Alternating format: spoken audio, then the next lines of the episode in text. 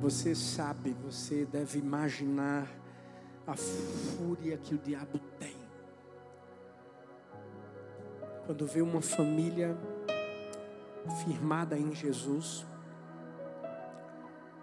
pais, filhos, adorando, servindo a Deus. Hoje, quando eu fui lá na Zona Norte, dei uma passada, fiz uma surpresinha lá. Uma mãe veio para mim e fez, pastor, eu queria tirar uma foto. É, esses são meus filhos. Essa aqui toca, vai fazer audição. Meu filho já está lá na célula, os dois estão na célula, pastor. Fazem parte da minha célula, sou eu que, sou eu que lidero eles. Hum. E sabe, eu vi um orgulho tão, tão lindo dentro do coração dela. Eu tirei uma foto com, com eles e eu disse para ela assim: É tão bom, hein, filha, você vê um lá onde, onde todos estão servindo ao Senhor. Ela, pastor, me perdoa até a forma como eu falei de, de enaltecer tanto eles, assim, mas é porque eu tenho orgulho deles. Sabe, esse orgulho que a gente tem que ter da nossa casa. Quando eu abri aqui meu iPad, se você for ver meu iPad, sabe qual é a foto que tem aqui? É a foto da minha família. Porque toda vez que eu abro, eu me lembro do primeiro campo missionário da minha vida. Antes de eu, eu, eu ser qualquer coisa aqui ou qualquer coisa lá fora, eu tenho que ser dentro de casa. E com isso eu não estou falando, eu não estou falando que, que nós somos perfeitos. Toda família tem seus estresses. Toda família tem seus processos. Mas a gente pode viver nesse mundo imperfeitamente felizes. Muitas vezes tendo que relevar, sacrificar-se, se negar, renunciar, mas entendendo que a família é a base de tudo. Se eu fizesse algumas perguntas para mim, para você agora, quais seriam as nossas respostas? Primeira pergunta: como é a sua casa? Como é a sua casa? Qual é o ambiente que se respira lá? Quando você sai do seu trabalho, você tem prazer em voltar para casa? Ou será que o seu desejo é ir para qualquer outro lugar, menos a sua casa? Se você me responder assim, pastor, eu confesso que eu não suporto ir para casa. Eu te faço outra pergunta. Você já parou para pensar por que isso está acontecendo? Senta aí no seu lugar um pouquinho. Talvez você me diga assim, pastor, todo mês de maio é a mesma ladainha. Vocês sempre fazem uma série falando sobre família, família dos meus sonhos. Por que o senhor faz isso? Sabe por quê? Vou te explicar. Porque o mundo está tentando dizer que a família acabou. O mundo está tentando gritar e pôr um fim naquilo que quem iniciou foi Deus. Sabe por que todo mês de maio a gente faz essa série simplesmente para mostrar para o diabo, para a gente gritar: a família não acabou. Não acabou. Eu sei que às vezes o que acontece é que a família está apenas fragilizada. Ela, ela precisa ser fortalecida. Tem muitas coisas que acontecem porque mal entendidos acontecem. Certa vez eu, inclusive, contei a história de um pai que chegou para o seu filho e disse assim: Filho, não vire a esquina para brincar na outra rua. E o menino, toda vez fazia isso, errava. Virava a esquina, ia para outra rua, brincava. Quando o pai descobria disciplina, isso aconteceu uma vez, duas vezes, três vezes. Na quarta vez, o pai disse assim: Eu falei para você, não vire a esquina. Vai ser disciplinado de novo. Enquanto você permanecer, não vai ser disciplinado de novo. O, o, o menino, chorando, disse assim: Pai, antes, antes do senhor me disciplinar, deixa eu só perguntar uma coisa para o senhor. Ele fale logo, vá. Pegou o cinto. E o menino disse assim: o, o, que é a esquina?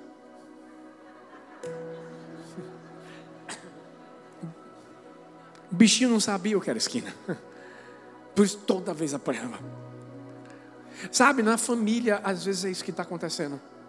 São, são mal entendidos e tem que haver uma comunicação, tem, tem que haver um relacionamento. A gente tem que estar mais junto e, e eu acredito que a pandemia tem feito isso acontecer um pouco mais. A gente tem que aproveitar. O que, é que a Bíblia fala sobre família? Hum. Vamos consultar o manual, gente, porque quando você tem dúvida a respeito de qualquer coisa, não é assim que acontece. A TV quebrou. Você vai para onde? Vai para o manual para dar uma olhadinha, ver o que é está acontecendo. Será que tem que desligar? Será que. E o que é que o manual fala, a Bíblia fala a respeito de família? Gênesis 2, versículo 18 e o versículo 24 dizem: Disse mais o Senhor Deus: Não é bom que o homem esteja só. Far-lhe-ei uma ajudadora que lhe seja idônea. Portanto, deixará o homem a seu pai, sua mãe, e uniciar sua mulher, e serão uma só carne. Aí tem gente dizendo assim: Poxa, pastor, vai, vai, vai, a mensagem é só para casal? É só para. Não, não. A mensagem envolve família, porque mesmo se você ainda, por enquanto, está solteiro, eu creio que você vai casar um dia em nome de Jesus. Eu disse que eu creio que você vai casar um dia em nome de Jesus. Tem que ser mais, mais forte. Ou seja, a mensagem é para todo mundo, porque família, família não, não, não, se limita ao pai, mas não. É, é vocês, seus primos, tios, avós, etc. A Bíblia então vai nos mostrar aqui dois fatos interessantes. Primeiro, família é uma ideia de Deus. E é por isso que o diabo tenta destruir. Toda ideia de Deus é alvo do ataque do diabo. Porque Deus faz algo, sempre que faz algo, é, a vontade dele é o que? É boa, perfeita e agradável. Então tudo que Deus faz é bom, é maravilhoso. O diabo fica com tanta raiva que o diabo veio para quê? Matar, roubar e destruir, que ele tenta fazer justamente o contrário. Mas família é uma ideia de Deus. A segunda, o segundo fato aqui é que Deus criou Adão e o colocou num ambiente perfeito. Naquele instante era tudo maravilhoso. Não havia nenhuma dissensão, nenhum conflito. Até porque esse sempre foi o desejo do coração de Deus para a família. Deus viu Adão só, formou uma mulher para que eles pudessem crescer, para que eles pudessem dominar, para que eles pudessem se expandir e se multiplicar. E quando eu falo desse ambiente perfeito, eu falo de um ambiente de relacionamento. E é o que a gente precisa. A gente precisa se relacionar. A gente precisa ter alguém perto. E quando Deus pensou em relacionamento, Deus pensou em família. Tem gente que pensa que família é um lugar para você comer e dormir. Ah, pastor, porque eu vou para casa e quando eu chego em casa eu almoço, eu janto, eu, eu tomo café e depois eu, eu durmo.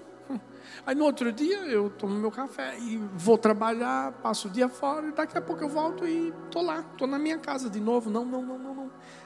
A família não pode ser sinônimo de um endereço.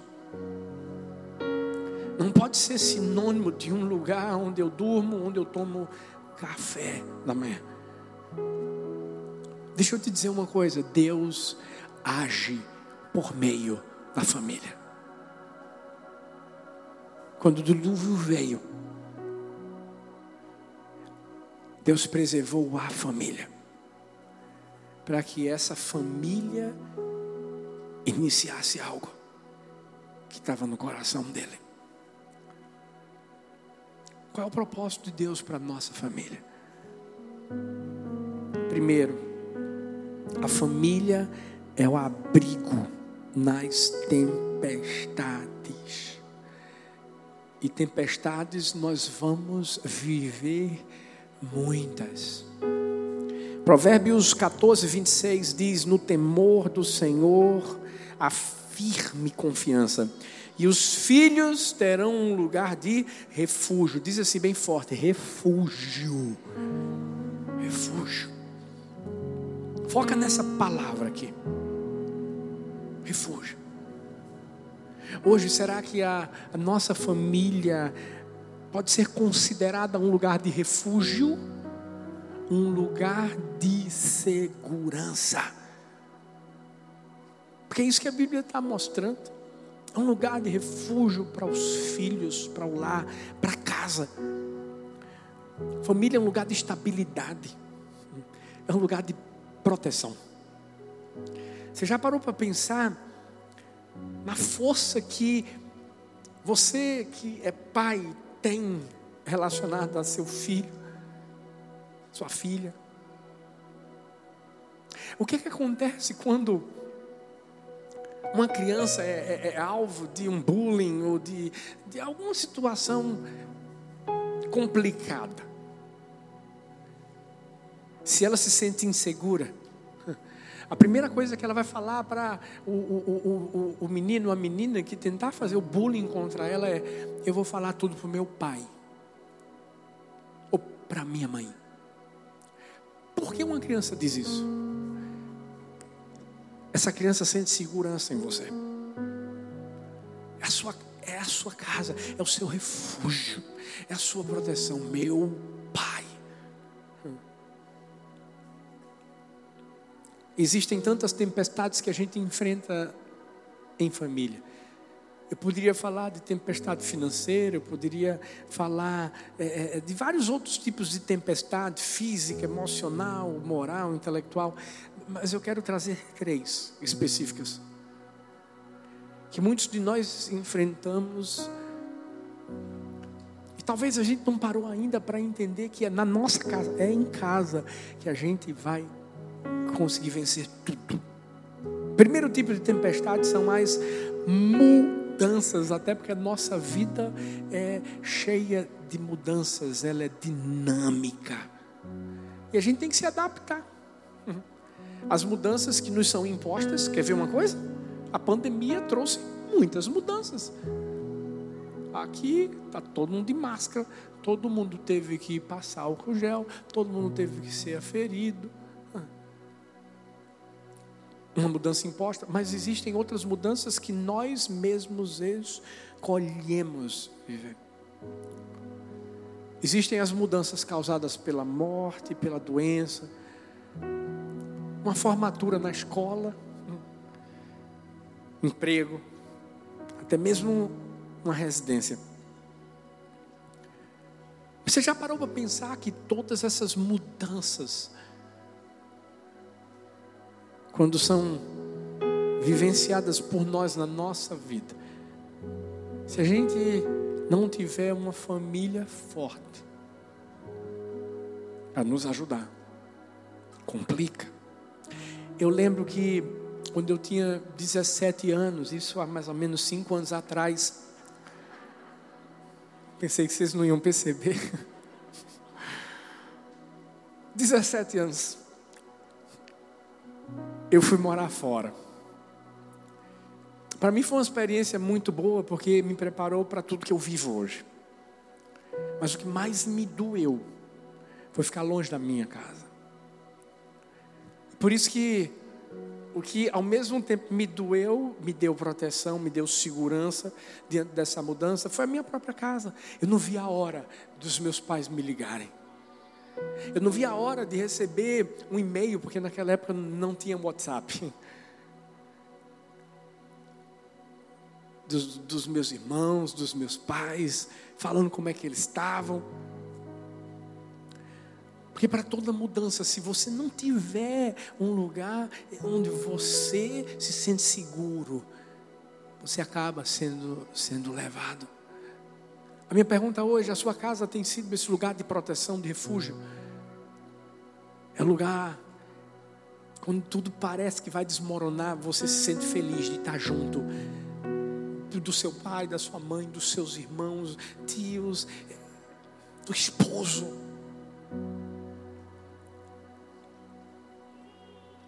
Segunda tempestade é, é a tempestade do fracasso. Sabe por quê? Porque na vida a gente pode perder batalhas, mas nunca a guerra. Existem muitos fracassos que nós enfrentamos.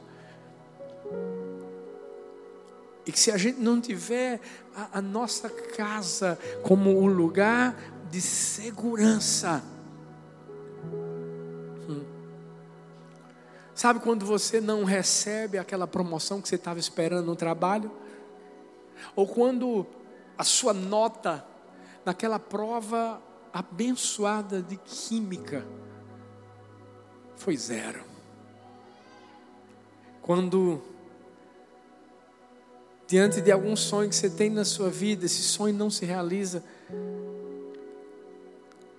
até porque às vezes as coisas não acontecem. Para onde é que você vai? Hum?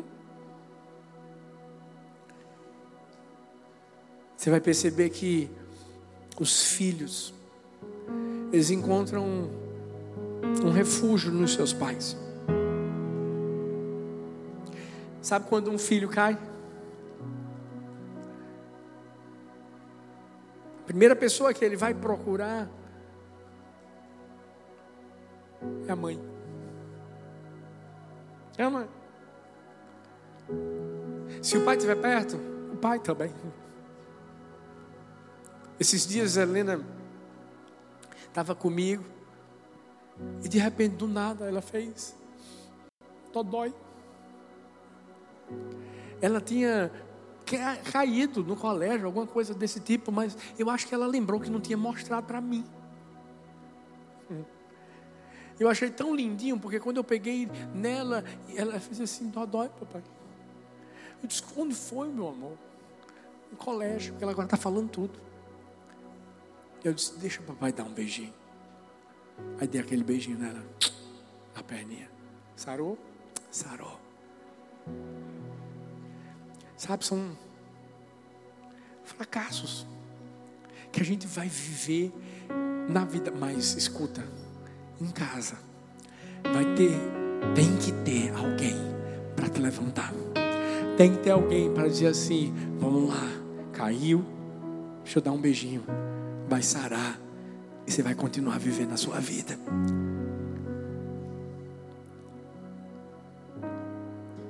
Por isso que Eclesiastes 4, 9, 10 diz: melhor é serem dois do que um, porque tem melhor paga do seu trabalho. Pois se cair em um, levantará o seu companheiro, mas ai do que estiver só, pois caindo não haverá quem o levante. Talvez você diga assim: não é assim na minha casa, mas vai ser. Tem que ser. Você tem que entender que dentro de casa você tem, você tem um time que torce por você. Que mesmo quando você praticamente, aparentemente perde, eles vão estar lá para te levantar, para te ajudar e para dizer assim: bora, eu sou seu fã, eu acredito em você, vamos lá. Mas também existe um outro terceiro tipo de tempestade que se chama rejeição. E talvez essa seja uma das mais difíceis tempestades que nós enfrentamos. Porque todo mundo já passou por algum tipo de rejeição na vida. Todo mundo.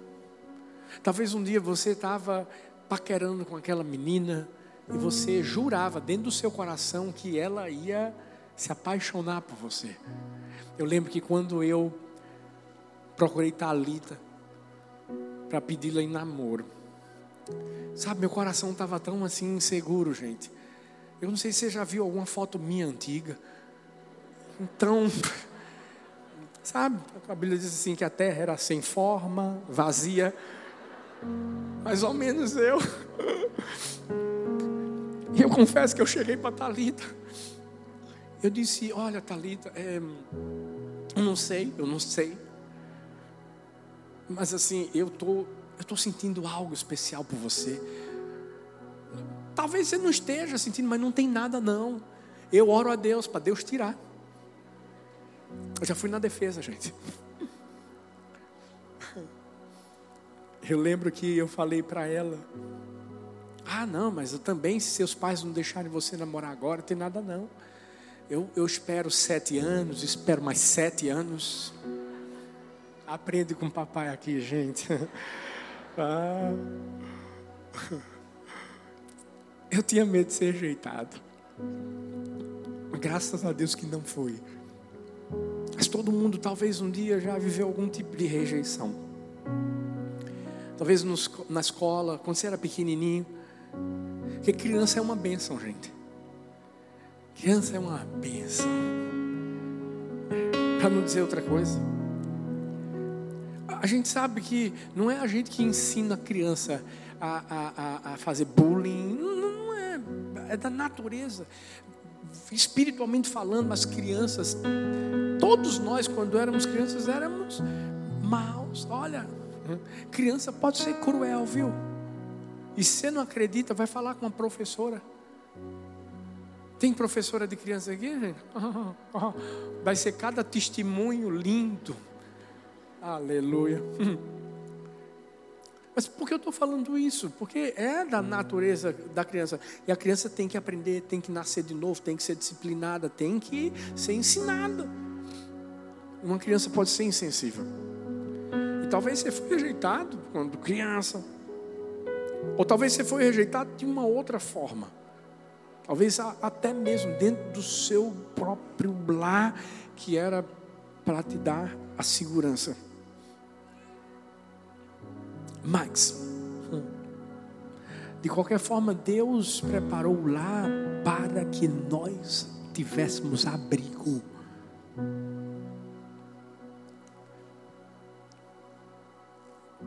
Quando a gente olha para a palavra, e a gente vê situações de homens e mulheres de Deus que deviam ter sido amparados dentro da sua casa, mas não foram.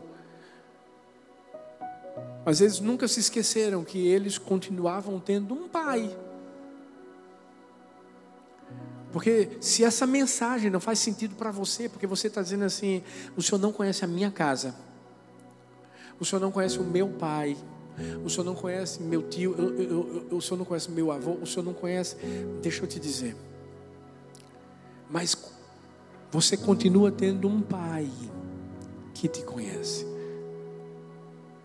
Essa mensagem é uma mensagem para você entender que, de alguma forma, você tem uma família. Talvez a sua família é a sua célula. É. Talvez aquela pessoa que representa para você um pai, uma mãe, é, é quem te discipula, é quem está perto de você, é quem te, que ela eleva, coloca para cima. E por mais que talvez você tenha vivido algum tipo de rejeição, olha para mim. Tem alguém que nunca te rejeitou. É Jesus. Esse é o plano de Deus fazer da nossa casa um refúgio. Segundo plano é relacionado à família, que a família é o centro de aprendizado para a vida. Salmo 144, versículo 12: Que na sua mocidade, que os nossos filhos sejam como plantas viçosas e que as nossas filhas sejam como colunas que enfeitam a frente de um palácio. A família é um lugar de aprendizado, um passa para o outro. Já parou para pensar que a base da nossa vida é ensinada dentro de casa? Você aprende a andar dentro de casa, aprende a falar, aprende a comer ou seja, todos os primeiros passos da vida são dados dentro de casa. Olha a importância que existe dos pais, daqueles que exercem autoridade sobre é, alguém que está dentro da sua casa, naquilo que você passa, naquilo que você ensina. Hum. Muitas vezes a Bíblia vai comparar um lar a um jardim. E por que a Bíblia compara o lar a um jardim? Por quê? Porque o jardim é o lugar onde flores crescem. A família é um lugar onde nós também crescemos, nos aperfeiçoamos. Existem coisas que a gente precisa fazer dentro de casa, para que do lado de fora aquilo que a gente ensinou seja manifestado. E a Bíblia fala em Efésios 6,4: Pais, não tratem os seus filhos de tal maneira que eles fiquem irritados. Ao contrário, vocês devem criá-los com disciplina, de acordo com os ensinamentos cristãos. Olha essa palavrinha aqui: disciplina, e essa palavra ensinamentos.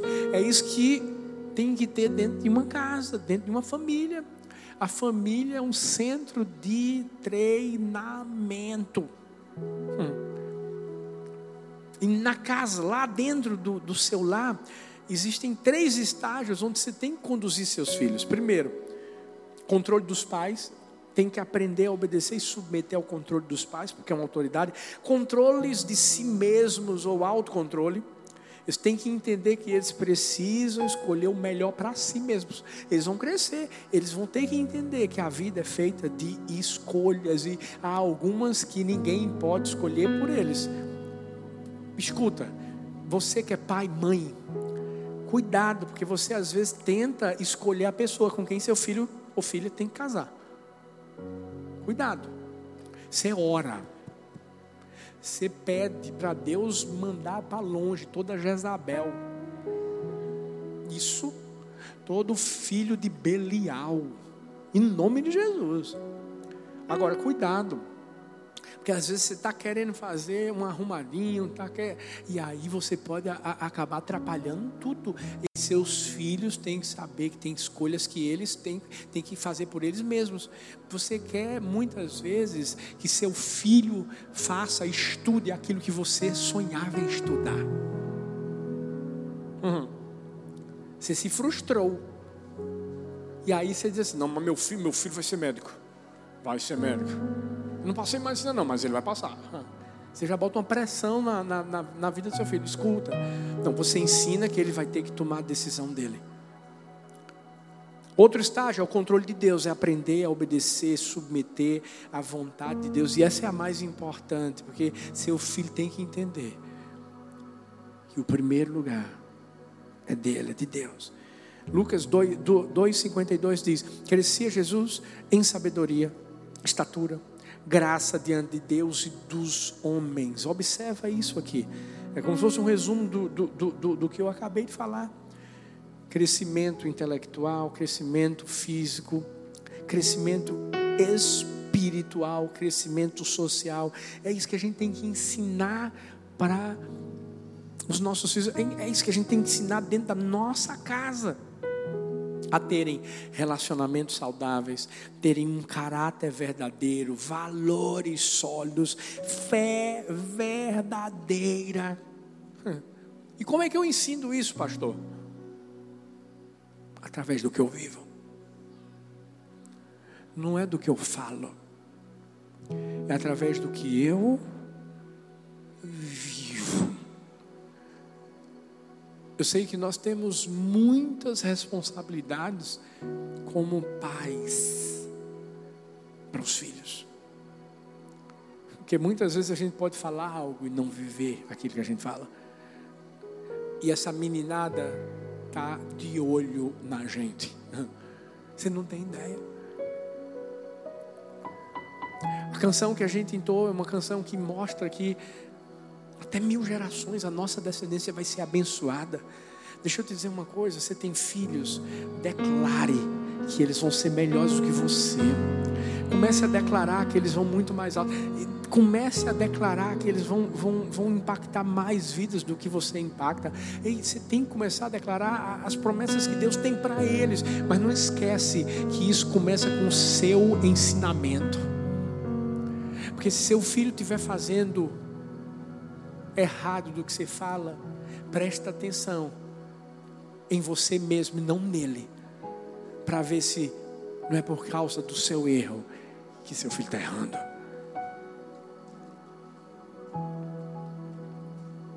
A gente precisa ensinar as crianças a amarem a Deus. Sabe o que, é que aconteceu hoje? Eu estava eu tava me arrumando, acabei de me arrumar. Helena me viu e disse: Papai, igreja? Diante de Deus, gente. Eu disse: Filha, estou indo para a igreja agora. Ela disse assim: Eu quero ir também. Helena quer ir. Aí eu disse: Filha, tu não vai agora que papai vai pregar à tarde. Aí vai toda a família à tarde. Não, meu, eu quero eu também. Agora, agora. Para eu convencer, amor, espera, porque papai vai ter que ir sozinho e tal, isso, aquilo, outro. Começou a chorar. Por quê? Porque queria vir para a igreja. Tem gente que diz assim: não, não, não, eu não me meto na vida espiritual do meu filho, não. Eu, ele que. Não, está errado. Olha o que a Bíblia fala em 2 Timóteo 1,5: Recordo-me da sua fé não fingida, que primeiro habitou em sua avó Lloyd e em sua mãe Eunice. Estou convencido de que também habita em você. Paulo falando para Timóteo: Ei, foi um ensinamento que passou da, da avó, da mãe para ele. Deuteronômio 6, 6, 7. Estas palavras as ensinarás a teus filhos, delas falarás sentado em tua casa, andando pelo caminho, ao deitar-te e ao levantar-se. Somos nós que somos responsáveis pela vida espiritual dos nossos filhos.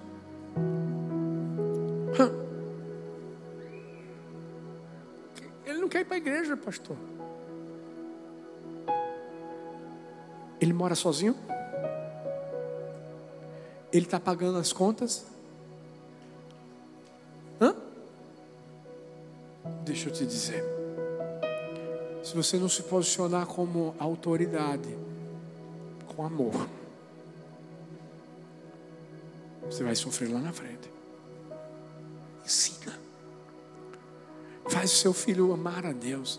Tinha, ó, ó, ó, tinha um domingos em que eu, eu, eu, pastor Arthur, hum, eu dizia, pai, eu vou precisar estudar para a prova de amanhã. Meu pai dizia assim: É, tá bom, vamos para a igreja e estuda à tarde. Você acha que a gente dava Miguel? Não, porque eu estou meio doente, eu estou meio doente. Deixa eu ver aqui. Tá, não, bora. Vamos, pai, em nome de Jesus, derrama cura sobre o teu filho. Deus, toca, toca em todos os órgãos internos. Toca. Estava tá, curado. Não, não, não, não. Meu pai e minha mãe nunca abriram uma. Vou para a igreja. Eu estou com sono, vamos para a igreja. E dormir no culto? Você está doido? Se, se a gente dormisse no culto, gente, de tarde a gente dormia em casa. Sabe por quê? Por causa da lapada que a gente ia, ia ser sustentar. Sei vocês, mas depois que a gente apanha, dá uma moleza. É? É ou não é? Não, não, não, não, não, não, não, tinha isso não. Bora buscar Deus. Estou hoje aqui, ó. Todos os meus irmãos servindo ao Senhor, graças a Deus. Todos com a família abençoada. Ensine. Ensine. Hum. Família é um lugar de refúgio, família é um lugar de aprendizado, mas em último lugar, e esse é o plano de Deus para nossa família, imperfeitamente feliz, mas somos felizes. Que família é o lugar de felicidade e serviço. Atos 2, 46, a parte B diz assim: Juntos participavam das refeições com alegria e sinceridade de coração. E, gente, família é um lugar de alegria, é um lugar de diversão, é um lugar onde você está ali, sabe, junto com, com aqueles que você ama, que você carrega dentro do seu coração. A família que brinca unida permanece unida. Sabe qual é o problema com muitos lares, com muitas famílias? É que dentro dessas famílias não existe descontração. Sabe, família é lugar para você, você rir, lembrar das coisas engraçadas que aconteceram. É lugar para você semear momentos que nunca mais vão sair da mente, da memória sua e dos seus filhos. Sabe como é que isso começa? Com a gente, com os pais. Com os pais. Você tem se alegrado com a sua família? Você se diverte com seus filhos? Você tem um tempo para estar em família?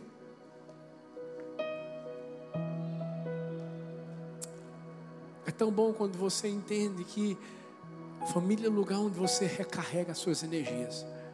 Eu amo assistir filme com minhas filhas amo. Por mais que sejam sempre aqueles filmes melosos. Ah, princesa fulana de tal. Já sei tudo, tudo, tudo. O beijo do amor perfeito. Já sei tudo. Mas só o fato de eu estar lá com elas. Eu sei que isso não vai sair do coração delas. Tem que se divertir. É um lugar onde você fica feliz. Ontem eu pedi um açaí sem açúcar. Estou brincando. Ontem não. Paulo Vitor, filho, te amo. Tá aí, né? Tudo na benção. Amanhã estamos juntos, né, filho? Glória a Deus. Não posso falar nada, gente. Não posso postar nada. Não posso, porque Paulo Vitor está lá em cima. E aí? Está comendo o quê? Mas eu nem falei nada para as meninas que eu ia pedir o açaí. Porque comer também é diversão. Não é não, gente? É. Quando eu estava falando com o rapaz que eu ia pedir um açaí, Sara passou e ouviu. E Sara, vocês sabem, é candidata ao Oscar. Na hora, quando ela passou, quando ela passou, ela fez: ah, Meu Deus, pai! Eu estava orando por isso. Mas, meu, essa menina é do fogo, viu? Eu só fico imaginando, ela só deve pedir comida. Pai, eu tô com fome, pai. Manda um açaí, manda.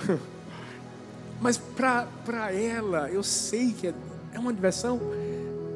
Para a família, de sentar na mesa, de comer o açaizinho e bater um papo, é uma diversão. Sabe? Faz da sua casa um lugar de alegria. Pensa no que você pode fazer para poder ter um tempo gostoso com seus filhos, com o pessoal da sua casa. Você é solteiro, com seus pais, com. Mas também a família não é só um lugar de felicidade, é de serviço. É um lugar onde todos se ajudam, mas também é um lugar onde todos servem a Deus. Deixa eu te dizer uma coisa eu declaro que a sua família é uma família sacerdotal. Sabe, todos vão amar a Deus. Feito o exemplo que eu falei daquela mãe orgulhosa por ver seus filhos servindo. Ela já estava doida para ver a filha tocando no louvor, o outro é, é, é liderando o célula. Ei, Isso é, isso é o que tem que alegrar nosso coração. Todos servindo a Deus. Eu lembro que quando, quando eu, eu era adolescente, eu, eu passava os domingos na igreja. Eu tocava de manhã no louvor, eu ia para casa, eu almoçava correndo, voltava para a igreja, tinha ensaio do coral. Depois do ensaio do coral, eu, eu, eu, eu arrumava lá o salão que era dos adolescentes que eu liderava. Eu chegava correndo em casa, tomava um banho, voltava, porque ia ter o culto dos adolescentes antes do culto principal. Acabava o culto dos adolescentes, eu corria e ia tocar no Ministério Louvor da igreja. Ei, sempre amei servir. E nunca perdi em servir. Não deixei de estudar, não deixei de me formar, não, nada, nada. Sabe, ensina seus filhos a servirem a Deus. Ensina seus filhos a amarem a presença de Deus. E fazer da sua casa um céu. Porque tem gente que diz assim: essa casa é um inferno. Isso pode mudar. Mas é você que tem que mudar primeiro. Porque ei, somos nós que trazemos o céu para o nosso lar, para dentro da nossa casa. Se você não cuidar da sua casa, você não pode cuidar mais de ninguém. Sabe, chegou a hora da gente entender que a família não acabou. Chegou a hora de a gente anunciar isso do lado de fora e mostrar: eu e a minha casa serviremos ao Senhor. Quem está comigo aqui nessa manhã? Fique em pé no seu lugar. Eu quero orar pela sua casa. Se sua família está aí junto, você está com seu esposo, está com seus filhos, tá? se tiver junto, seu pai está aí, você não é casado, mas seu pai está aí. Não. Você não é casado, mas crê que vai casar, bota pela fé a mão assim, ó, como se tivesse alguém já, em nome de Jesus. Talvez seus filhos não estão aí, mas bota a mão no coração, a gente vai orar pela salvação dele agora. Porque eu creio, se ainda não era, a sua família vai se tornar um lugar de refúgio, um lugar de aprendizado, um lugar de alegria, um lugar de felicidade, vai se tornar um lugar de serviço. Pai, nós queremos agora, em nome de Jesus, abençoar cada lar, cada família, e nós cremos, Pai Existe uma promessa, existe uma promessa para o nosso lar. Eu e a minha casa serviremos ao Senhor. Nós não abrimos mão dessa promessa. Nós queremos vivê-la de forma eficaz, intensa, profunda. E eu abençoo agora todos os lares aqui, todos os que estão representados. Eu declaro em nome de Jesus salvação. Salvação para o esposo, para a esposa, para os pais, para os filhos eu declaro em nome do Senhor Jesus: essa casa vai ser um lugar de refúgio. Eu declaro e profetizo no nome de Jesus, Pai, que o amor do Senhor, que a bênção do Senhor, que a esperança do Senhor, que a alegria do Senhor vai invadir essa casa. E se essa casa era um lugar de morte, vai se tornar um lugar de vida. Se era um lugar de tristeza, vai se transformar num lugar de alegria. Agora, em nome do Senhor Jesus, eu peço, Pai, que o céu, que o céu possa, em nome de Jesus, estar entrando nessa casa, levando transformação, levando restauração. Deus, faz com que essa casa, em nome de Jesus, Pai, possa ser um lugar de aprendizado. Que o Senhor primeiro trabalhe dentro para trabalhar fora. Eu declaro pais que vão se tornar referência.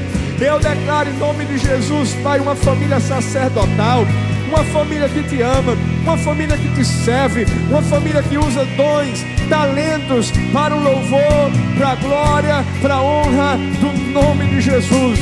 Nós declaramos nessa manhã a bênção do Senhor sobre cada lar, sobre cada família, no nome de Jesus, no nome de Jesus. Amém. Amém.